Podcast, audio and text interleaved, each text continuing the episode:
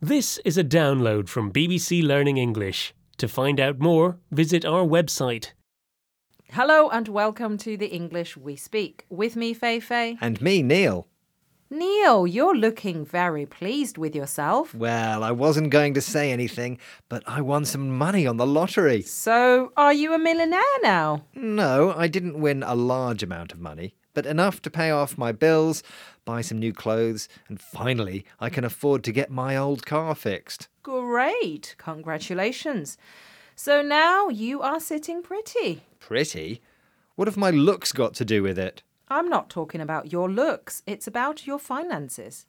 When we say someone is sitting pretty, we mean they're in a good situation, particularly financially. So I'm saying you're in a comfortable position as far as money goes. You could say that. Well, let's hear some examples of other people who are sitting pretty. After selling our house for a huge profit, we're now sitting pretty. The rent on this flat is really cheap, so we're sitting pretty. With more wins than any other team, we're sitting pretty at the top of the league table.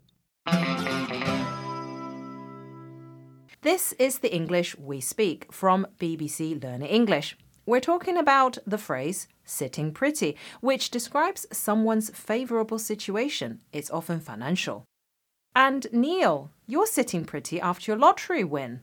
Maybe you could pay me back the £10 I lent you. Of course, Feifei. There you go. Ten pounds. I might even buy you a cappuccino if you'd like one. A small one? Uh, yes, Neil, that would be great. Thanks. Is everything okay? No. I've just got the bill for repairing my car. A thousand pounds? Oh, well, you did say it was an old car.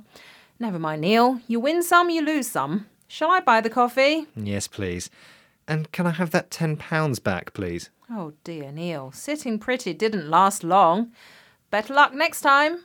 Thanks.